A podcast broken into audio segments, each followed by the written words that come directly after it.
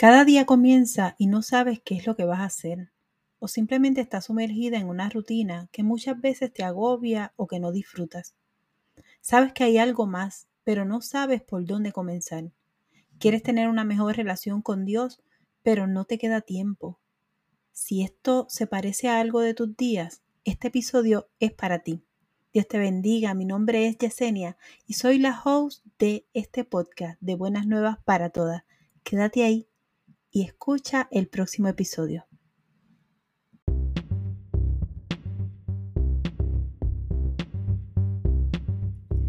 Saludos y que Dios te bendiga. Esto es Buenas Nuevas para Todas, el espacio donde queremos bendecir tu vida ofreciendo herramientas de crecimiento espiritual y personal para que vivas la vida que Dios diseñó para ti. Así que, comencemos.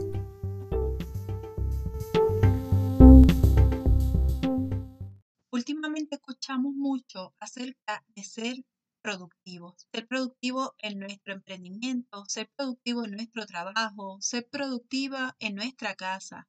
Pero te has preguntado si también necesitas ser productiva en tu área espiritual. La respuesta es sí. Sí necesitamos todos ser productivos también en nuestra área espiritual. El asunto es que para llegar a sentirnos verdaderamente productiva, tenemos que hacer una serie de ajustes, tenemos que empezar a hacer unos cambios en nuestra vida de manera que no se sienta, no nos sintamos abrumados, no sintamos que estamos bajo mucha presión o que tengamos que estar cumpliendo con demasiadas cosas a la misma vez. Ser productivo requiere que entendamos qué es lo más importante para nosotros, a qué le vamos a estar dando prioridad, qué merece la pena llevar a cabo cuáles son esas cosas que nosotros necesitamos reajustar en nuestra agenda de manera que sintamos que estamos haciendo lo correcto parte del crecimiento espiritual es el uso adecuado del tiempo. Nosotros necesitamos entender que el tiempo es el único recurso que no puede recuperarse. Nadie puede ir al día anterior y recuperarlo. Eso no,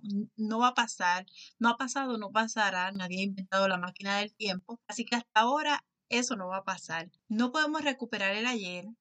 Podemos un poco planificar lo que haremos mañana, y en definitiva debemos vivir al máximo el día de hoy. Eso, de eso es de lo que se trata una buena mayordomía del tiempo. Y Dios espera de cada uno de nosotros que seamos buenos mayordomos de nuestro tiempo. Tú y yo solamente tenemos 24 horas y de esas 24 horas, por lo menos 8 son para dormir y descansar. Así que nosotros debemos tener en cuenta que no debemos sacrificar esa parte del descanso, esas ocho horas científicamente, médicamente están comprobados que las necesitamos. Me imagino que mientras más pasan los años, más las necesitamos, ¿verdad que sí? Así que nosotros debemos ser bastante conscientes de nuestro tiempo. Pero sí podemos, podemos hacer cambios, podemos reestructurar nuestra manera de pensar, nuestra manera de actuar. Y hoy vengo a darte algunos consejos. Son siete consejos de productividad que no solamente te van a ayudar en tu área personal, en tu desarrollo personal, te van a llevar a poder canalizar y poder empezar a tener esa vida espiritual que nosotros necesitamos. Hoy escuché algo bien interesante y es que la palabra espiritual no está registrada en la Biblia y es verdad, no está registrada en la palabra. Ese término o este concepto eh, viene después de Jesús. Después de Cristo, entonces es que se, se empieza mucho después a utilizar este término espiritual. Cuando estamos hablando de crecimiento espiritual, estamos hablando de que nosotros queremos empezar a tomar las riendas de cada uno de los aspectos de nuestra vida, de manera que nosotros podamos estar conectados o en sintonía con el corazón de Dios. Eso es crecimiento espiritual. Lo que significa es que nosotros vamos a estar evaluando todas nuestras áreas de la vida, porque el cristiano, y yo lo, lo converso esto en mi libro maravillosamente complejo, nosotros no podemos dividirnos, no estamos divididos entre lo secular y lo espiritual. No, nosotros somos de una sola pieza. Se supone que cada una de las cosas que nosotros hagamos estén dentro del ámbito de lo que Dios espera de cada uno de nosotros. Si yo soy maestra, todo lo que yo hago como maestra debe estar conforme al corazón de Dios.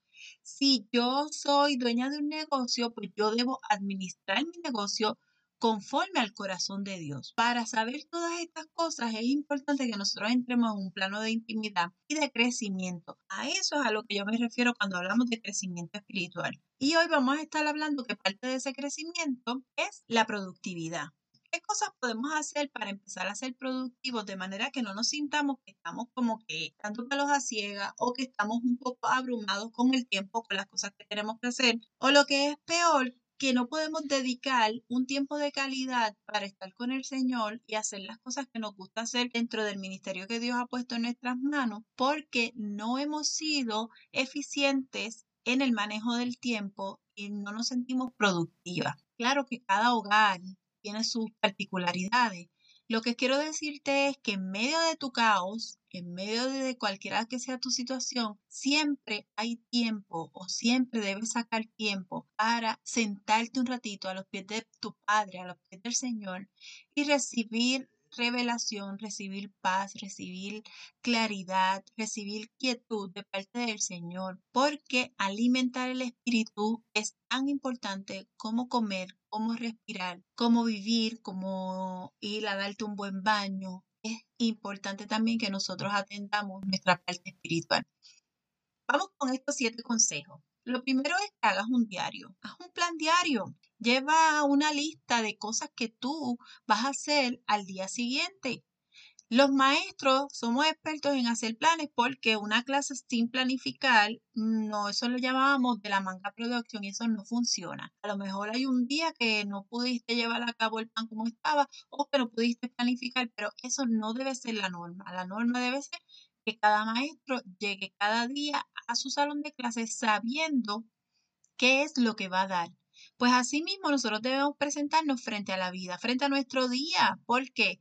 Porque si nosotros dejamos de planificar y esperamos a que cada día sea lo que, pues como salga, lo que va a pasar es que siempre vamos a estar dando vueltas en el mismo lugar.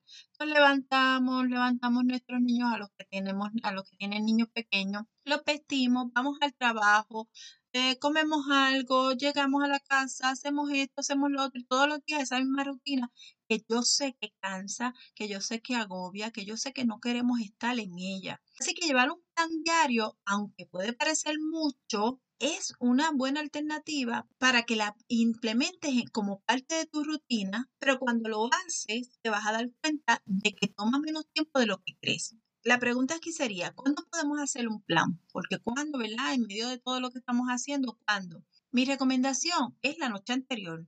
Ya lo que pasó en el día, ya pasó. Ya no podemos dar marcha atrás. Quizás podemos entonces reflexionar y decir, bueno, se me quedó hacer esto, esto y esto. Ok, ponle una fecha, ponle una fecha, ponle una hora.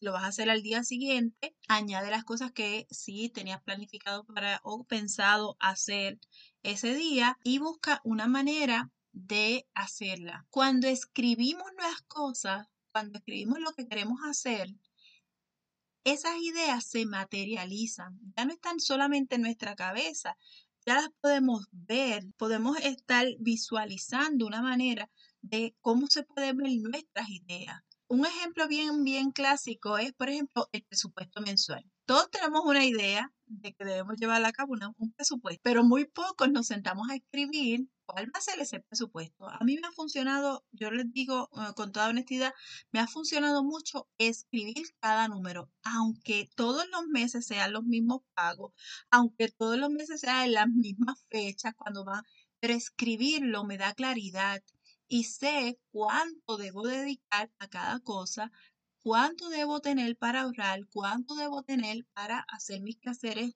los fines de semana y cuando yo voy a hago gestiones, me ha ayudado el hecho de que los puedo ver, puedo ver esos números ahí materializados. Y así es con el plan. Vamos a empezar a hacer planes.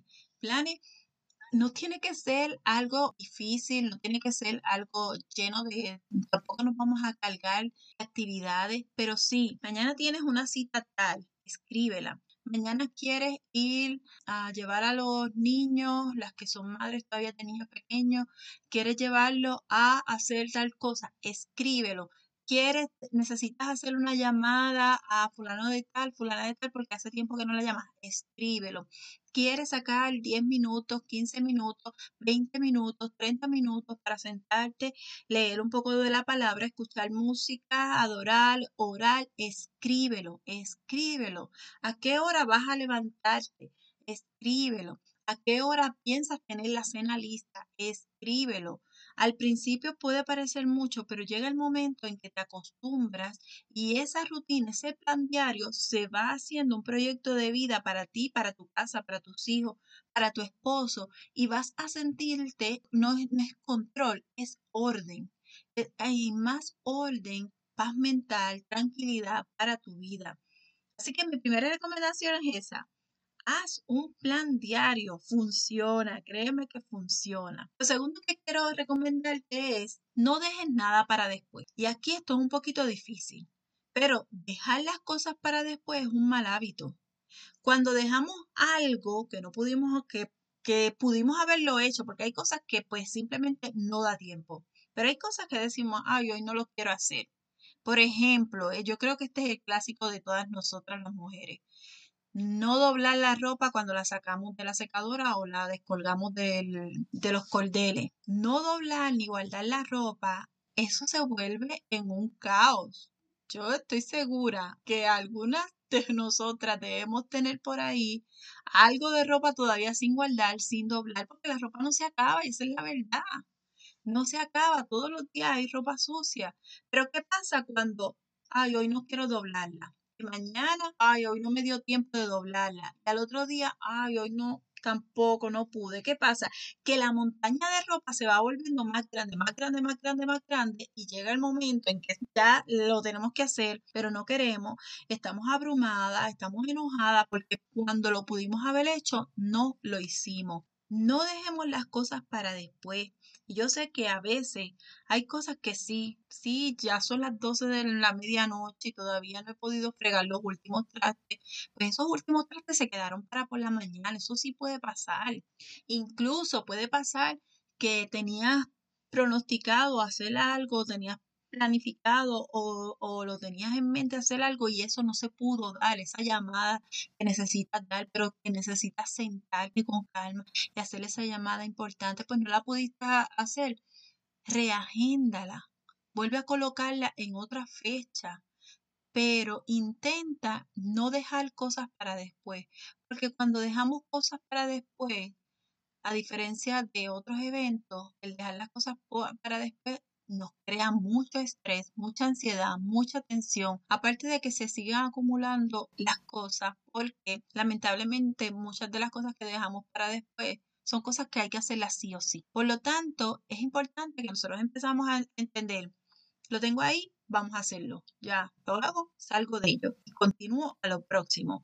Y el próximo consejo que quiero darte es termina lo que empieza. Terminar lo que empieza yo creo que los que hemos sido madres ya, ya mis hijas son adultas, pero los que hemos sido madres, padres de adolescentes que deben estar ahora viviendo en un tremendo caos, yo sé lo que es eso, es que le decimos a nuestros hijos, por favor, tú hoy puedes fregar y ellos sí ya mismo, ese ya mismo casi nunca llega o si llega llega bien tarde o por lo regular hacen una parte y no hacen todo yo recuerdo que mis hijas fregaban y no limpiaban la estufa. Y para mí eso era como que, ¿es en serio que fregaste, pero no miraste para el lado que la estufa necesita que se le pase un pañito? Pues no, no la miraba. Y ese cúmulo de cosas pequeñas que se van quedando a lo largo del día porque empezamos unas cosas y, y, no las terminamos, hace que nuestro nivel de estrés crezca, que nuestro nivel de ansiedad crezca. Y es cierto que a veces no nos da tiempo de terminar ciertas tareas, pero no debe ser la norma. Si empezamos a hacer cosas, vamos a terminarlas. Yo lo voy a llevar un poquito más profundo. Fíjate que a veces es ese no terminar las cosas pequeñas se traduce en no terminar tampoco las cosas grandes. Tenemos en mente un gran proyecto, tenemos en mente llevar un ministerio, tenemos en mente salir, por ejemplo, de un trabajo y cambiar a otro, tenemos en mente escribir ese libro que tenemos en nuestra mente y en nuestro corazón. Tenemos en mente eh, crear, no sé, este, algo que siempre hemos querido hacer, eh, pintar hemos querido hacer ese, ese arreglo a la casa, lo hemos empezado, pero no lo hemos terminado. ¿Por qué? Porque estamos acostumbrados a no terminar todo lo que comenzamos. Y eso, debemos decirlo así, es un mal hábito que debemos empezar a erradicar. Si comenzamos algo, vamos a tratar en lo más que nosotros podamos, vamos a terminarlo. ¿Sabes qué? Terminar las cosas es disciplina, es productividad, pero sobre todas las cosas, cuando tú terminas algo, tú sientes paz. Díganme ustedes, mujeres que me escuchan por este medio, que cuando usted va a acostarse, te mira para atrás y ve todos los trastes fregados, ve la ropa doblada, sus hijos acostados, usted no siente paz. Claro que sentimos paz porque hemos terminado la rutina del día a día. Imagínate entonces cuando tú por fin pones esa última palabra, ese último punto de ese libro que llevas en tu mente y en tu corazón sin escribir, cuando has terminado y ves esa obra que pintaste que hacía tiempo querías porque te apasiona el dibujo, porque te apasiona pintar y no habías dedicado el tiempo, pero cuando la ves terminada, tanta paz, cuánta emoción tú sientes por eso, que has terminado de remodelar, no sé, la cocina de tu casa o el baño de tu cuarto, o que decidiste comenzar y terminar de organizar el closet de tu cuarto. ¿Cuánta paz se siente haber terminado algo iniciamos. Se siente mucha paz, mucha tranquilidad y sobre todo nos da esperanza para hacer nuevas cosas, cosas que teníamos pendientes, cosas que queríamos hacer. Nosotras no podemos hacerlo todo, esa es nuestra realidad, aunque queramos, porque es que nosotras las mujeres somos controladoras en ese sentido. No podemos. Mi próximo consejo es delega lo que no puedes hacer. Yo quiero que lo repitas conmigo. Delega lo que no puedes hacer. Di esto conmigo. No puedo hacerlo todo. Yo sola no puedo hacerlo todo.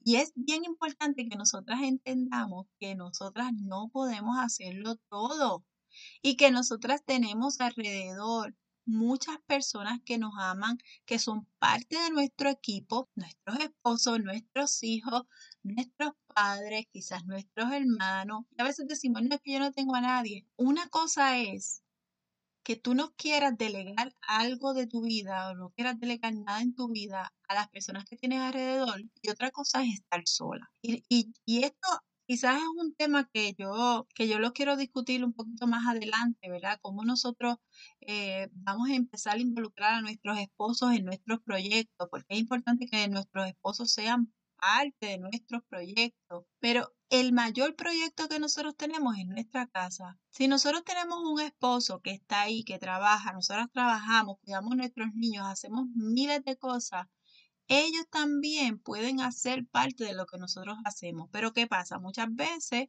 como no lo hacen como nosotras lo hacemos, pues no se lo queremos delegar o los criticamos, punto. Y cuando nosotros criticamos a nuestros esposos porque lo hacen de la manera que ellos entienden que es y no necesariamente de la manera en que nosotros lo queremos, los criticamos y entonces por lo regular ellos dicen, bueno, pues entonces hazlo tú porque yo no sé hacerlo como tú quieres.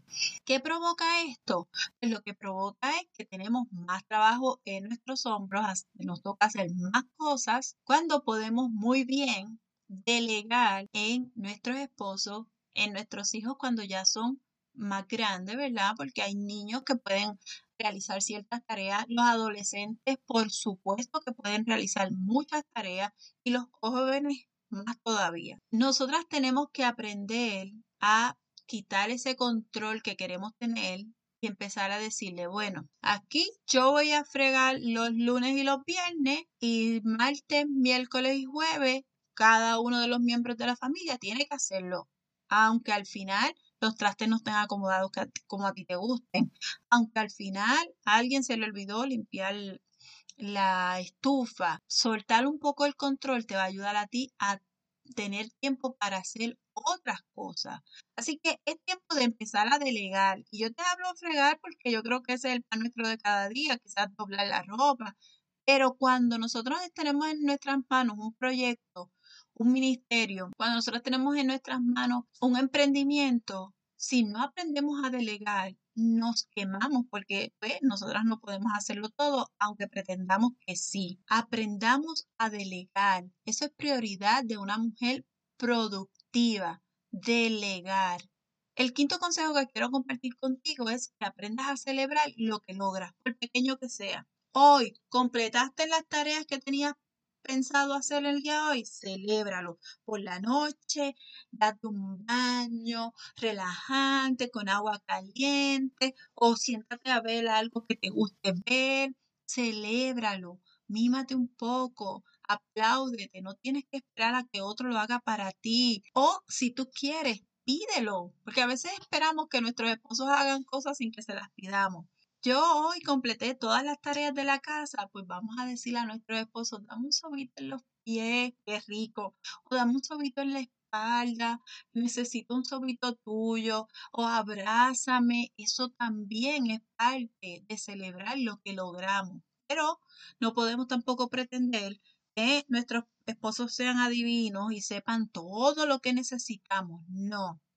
A veces también pedirlo es, es incluso hasta mejor porque nos vamos a sentir más cómodas diciendo eh, directamente qué es lo que queremos o qué es lo que necesitamos. Sé tú tu primera cheerleader. Celebra que eres productiva, poquito a poco, un paso a la vez, cada día. Hoy lograste que tus hijos se levantaran un poquito más temprano. Celébralo, celébralo con ellos. Darles un aplauso, pero apláudete a ti porque lo lograste. Hoy hiciste que todos comieran a tiempo y que se recogiera la cocina antes de las, no sé, por decir una hora antes de las 8 de la noche, celébralo, bailalo con tu familia, dile gracias a todos por su cooperación y celébrate, celébrate porque has logrado cosas.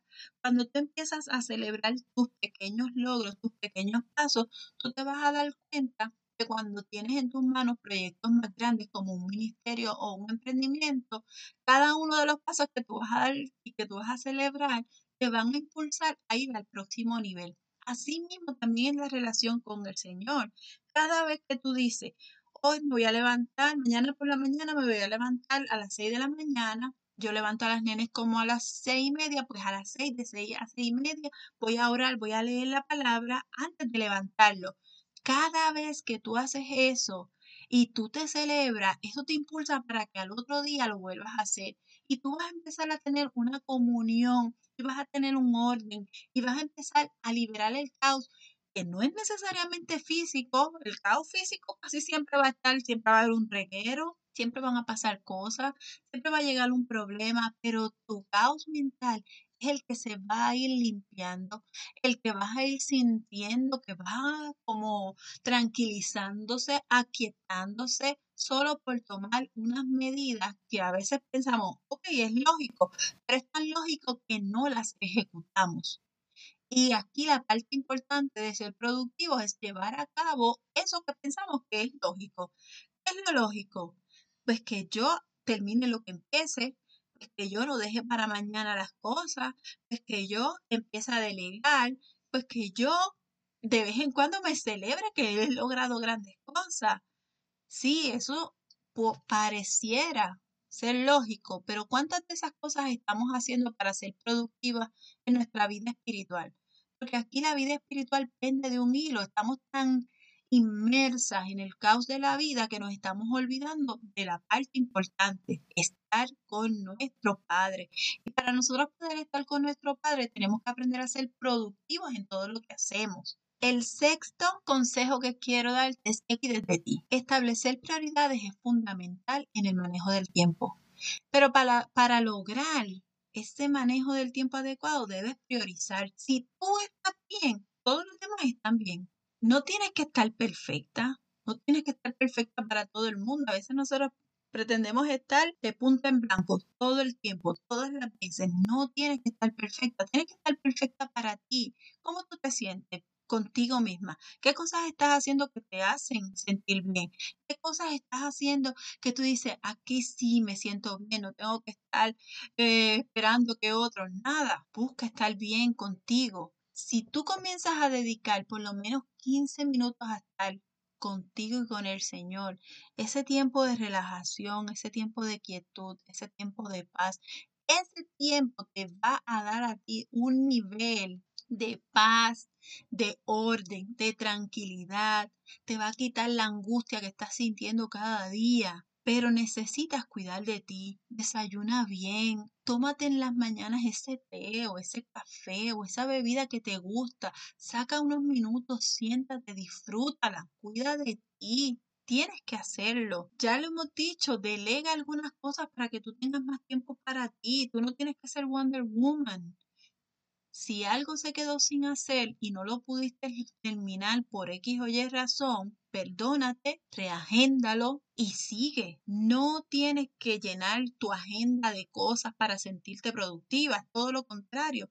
Tienes que empezar a reorganizar, a darle prioridad a lo que sí tiene prioridad de manera que tú puedas vivir una vida lo más pacífica, lo más acorde al corazón de Dios posible. Por último y no menos importante, crece mientras esperas. Estamos esperando que crezcan nuestros hijos, estamos esperando a la jubilación, estamos esperando terminar un proyecto, estamos esperando que Dios nos diga cuándo es nuestro ministerio, estamos esperando eh, la revelación de nuestro propósito, estamos esperando que nuestros hijos se casen, estamos esperando que vayan a la universidad, todo el tiempo estamos esperando algo. Pero ¿qué pasa mientras? ¿Qué pasa con, con el hoy, con el ahora? Estamos esperando quizás tener una casa propia, estamos esperando quizás tener un mejor trabajo, estamos esperando quizás tener un mejor auto, un mejor salario, pero ¿qué pasa hoy? Hoy. Pues hoy es tiempo de crecer. No te pierdas a ti misma, no te pierdas en el mañana, en, el, en esa espera, en ese momento que estás esperando que pasa, que hay muchas cosas que estamos esperando que son maravillosas, son buenas y probablemente están dentro del corazón de Dios. Pero antes de llegar a ese lugar, yo quiero que crezcas hoy, ahora, que todo ese potencial que tienes dentro de ti se manifieste hoy, que lo hagas posible hoy, hoy. Mientras estás esperando cualquier cosa que esperes, crece.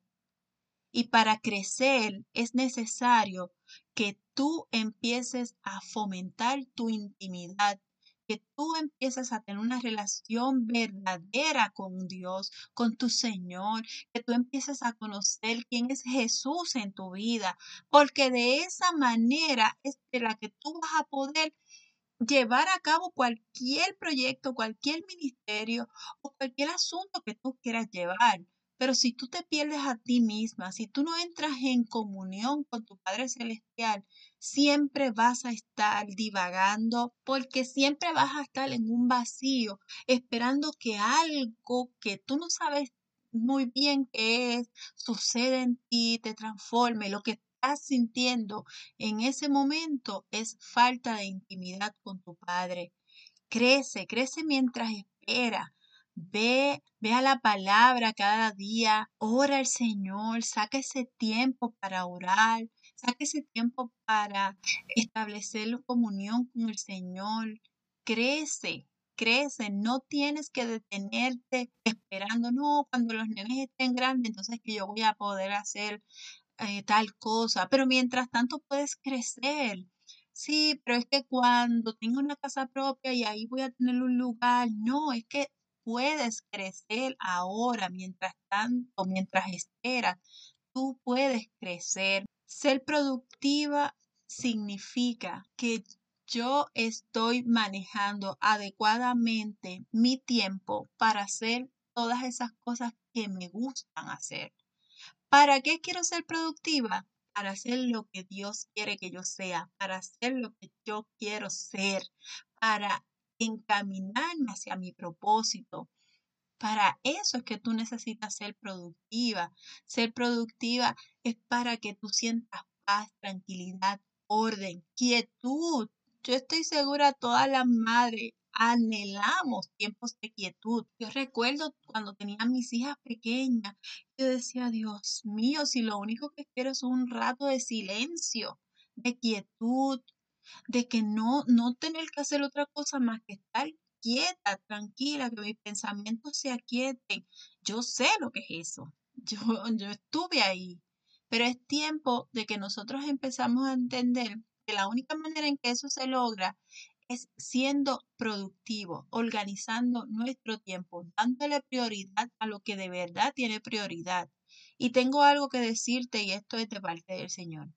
Si tú tienes algo, lo que sea, le das más tiempo, más valor, más pensamiento que a Dios, ese es tu Dios. Lo voy a repetir. Si tú le das más tiempo de tu día, más pensamiento, tu energía, tú, tú estás constantemente trabajando para eso y eso es mayor que Dios, ese es tu Dios. Y yo quiero decirte hoy que Dios debe ser lo primero en tu vida, porque dice la palabra, buscar primeramente el reino de Dios y su justicia y todas las demás cosas serán añadidas. No es al revés, no es que hagas las añadiduras para que venga el reino de Dios a tu vida, es que busques el reino de Dios y todas las demás cosas van a venir por añadidura. ¿Quieres que el caos empiece a quietarse en tus pensamientos? ¿Quieres tranquilidad? ¿Quieres paz? ¿Quieres tener una vida de plenitud? Tienes, y este es mi mayor consejo, acércate a la presencia del Señor. En la palabra vas a tener todas las respuestas que tú necesitas a tu diario vivir. Créeme que ahí está todo. ¿Quieres saber cómo criar tus hijos? Está en la palabra. ¿Quieres saber cómo estar en una mejor relación con tu esposo? Eso está en la palabra. ¿Quieres saber cómo cuidar de ti? Está en la palabra. ¿Quieres saber cómo tú vas a manejar situaciones difíciles de tu, trabajo? Eso está también en la palabra. Porque allí está todo lo que nosotros necesitamos saber. Y si tú no lo encuentras, ve en oración, que el Señor te lo va a revelar segura de que Dios te lo va a revelar porque su misma palabra dice que el que toque, el que llame, se le contestará. Así que te doy estos consejos sabiendo que, que vienen de parte del corazón de Dios, sabiendo que quieres, anhelas ser más productiva en tu día a día y sobre todo porque anhelas tener una verdadera relación con el Señor. Allí en mi Instagram te voy a invitar a que vayas allí busca buenas nuevas para todas en el Instagram, ve la bio. Allí hay una guía, es gratuita, es una guía de productividad, se llama Productividad con Fe. Te doy algunos de estos consejos, están allí escritos, pero más importante que estos consejos que hoy te estoy hablando, allí esa guía te estoy dando varios días en los que te doy un versículo y te invito a reflexionar acerca de la palabra. Cuando tú empiezas a hacer esto cada uno de los días y yo estoy estimando que tú puedes estar allí un ratito, algunos 20 minutos, mira, hazlo antes de que tus hijos se levanten, antes de que te vayas al trabajo. Hazlo un ratito antes, créeme que ese tiempito antes que tú te levantes para el Señor se te va a multiplicar en energía, no lo vas a perder en sueño, al contrario, te vas a sentir renovada, te vas a sentir llena, te vas a sentir en conexión con tu Padre. Eso te va, te va a reiniciar la vida. Ve allí a la bio de Buenas Nuevas para Todas en Instagram. Quiero regalarte esa guía de productividad. Es sencilla, pero sí eh, tiene lo más importante. Tiene palabra del Señor para ti, para que cada uno de los días tú puedas conectar con Él. Y de una vez nos sigue, síguenos allí en Buenas Nuevas para Todas en Instagram, en Facebook. Si este episodio ha sido de bendición para tu vida, compártelo, compártelo con otras mujeres que yo sé que también necesitan escuchar una palabra y necesitan orden en su vida y necesitan estar en comunión, en conexión directa con su Padre y a veces no, no entendemos cómo es que lo podemos hacer y todo está al alcance de nuestro orden, nuestra dedicación darle orden a nuestra vida y poner en perspectiva qué es lo más importante. Si esto fue de bendición, dame cinco estrellitas ahí, comparte este episodio. Te espero por allá por las redes para seguir compartiendo en la semana. Escríbeme, escríbeme allí en, en Instagram o en Facebook. Quiero conocerte, quiero saber de ti. Te bendigo y nos vemos la próxima semana. Bye bye.